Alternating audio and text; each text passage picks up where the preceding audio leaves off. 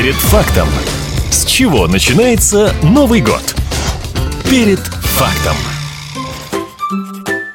Мамы разные нужны, мамы разные важны. И каждой своя забота и внимание от государства. Одних опекал пенсионный фонд, других – местные органы соцзащиты. В новом году всех мам страны, даже будущих, взяла под крыло новая организация – Социальный фонд России. Он-то и будет назначать ежемесячное пособие в связи с рождением и воспитанием ребенка. Проще говоря, единое пособие. Здравствуйте! Перед фактом. Единым это пособие прозвали потому, что оно заменит сразу пять известных выплат для беременных, на детей до трех лет, на детей от 3 до 7 и от 8 до 17, выплату за первенца, а также за третьего и последующих детей, пока им не исполнится 3 года. И все это в одной организации. Однако это не означает, что однажды будущая мама пришла в женскую консультацию, встала на учет и дальше автоматом получает пособие, пока дитю не стукнет 17. Объясняет начальник отдела организации и методологии мер социальной поддержки Министерства социальной защиты Хабаровского края Ольга Кучаева. Выплата будет носить заявительный характер. Если обращается беременная женщина, то, соответственно, выплата будет назначена на момент со дня постановки ее на учет в медицинской организации в ранние сроки беременности, да, при наличии права, и до момента наступления родов. Потом право уже собственно говоря, нет. Дальше, когда у нее родится ребенок, нужно будет подать новое заявление, чтобы определить право уже на новое пособие на ребенка, потому что меняется состав семьи, меняются, может быть, какие-то там доходы в этот период, поэтому здесь обязательно будет новое заявление. И пособие будет назначаться сроком на 12 месяцев. По прошествии этого времени обязательно нужно будет обратиться в фонд пенсионного и социального страхования с новым заявлением для того, чтобы продлить выплату на новый период.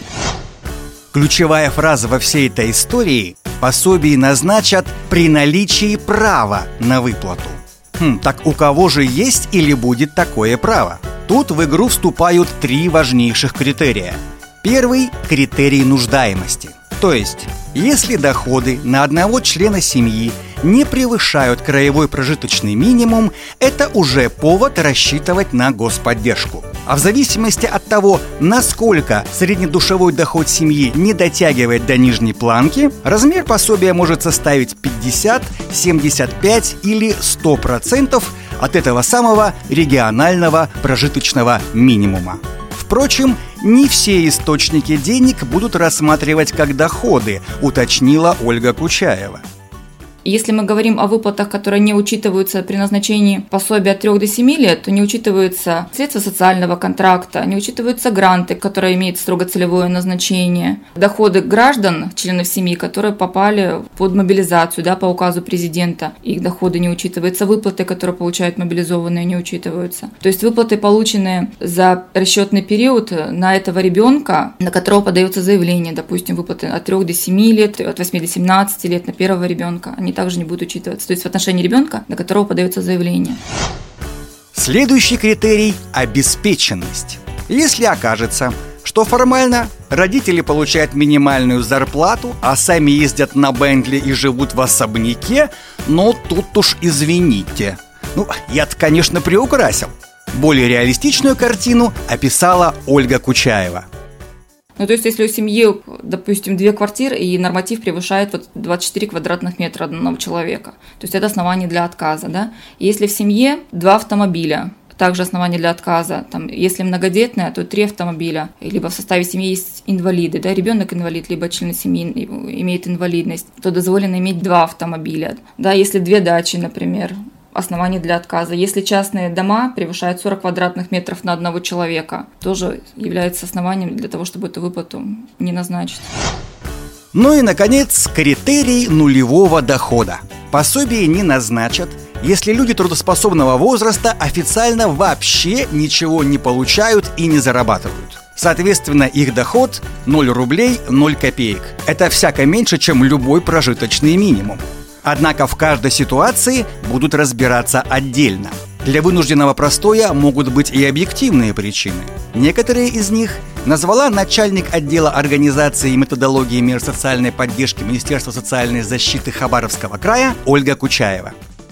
Мама осуществляет уход за ребенком до трех лет. Либо семья является многодетной, либо мама, либо папа является единственным родителем в семье. Это является основанием, ну, уважительной причиной отсутствия дохода. Кроме этого, есть такая еще уважительная причина, допустим, длительное лечение свыше трех месяцев, когда человек не может физически осуществлять трудовую деятельность, да, либо состоит на учете в центре занятости более шести месяцев. То засчитывается 6 месяцев, но уважительными причинами должно быть охвачено не менее 10 месяцев расчетного периода. Допустим, в семье есть ребенок до трех лет, да, и мама осуществляет уход за ребенком, поэтому она физически не может работать. При этом папа работает, доход у папы есть, здесь все нормально. Если по доходам семья пройдет, то отказа по правилу нулевого дохода тут не будет.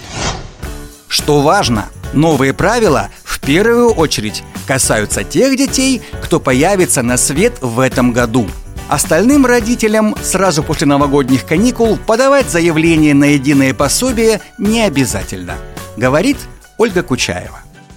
Семья должна самостоятельно выбрать, по каким условиям они хотят э, продолжать выплаты. Те выплаты, которые назначены до вступления в силу федерального закона 455, которым установлено единое пособие, они сохраняют свое действие. И если семья уже на сегодняшний день получает выплату, например, выплаты на, допустим, от 3 до 7 лет, да, назначается на 12 месяцев, и, допустим, выплата назначает, назначена в повышенном размере, то смысла идти в пенсионный фонд за назначением единого пособия, ну, в принципе, нет. Семья может спокойно до окончания периода действия дополучать получать выплату у нас в органах социальной защиты и уже по окончании срока действия в 2023 году обратиться в органы пенсионного фонда для того, чтобы уже определить право на единое пособие. То есть сохраняются определенные переходные периоды в связи с введением единого пособия. И те семьи, у которых дети родятся до 1 января 2023 года, они могут спокойно выбрать, по каким правилам получать выплаты. Наши поздравления всем родителям, кто уже с 1 января отмечают прибавление в семействе. За назначением единого пособия вам необходимо подать заявку любым удобным способом. Через портал госуслуги, через МФЦ, либо отделение Социального фонда России. В двух словах, что это за организация, откуда взялась и где ее искать. Пенсионный фонд объединили с фондом социального страхования. Так что теперь это одна единая контора – Социальный фонд России. В общем, обращаться можно по старым адресам, что одного, что другого фонда. И да, единое пособие можно и нужно оформлять на каждого ребенка в семье.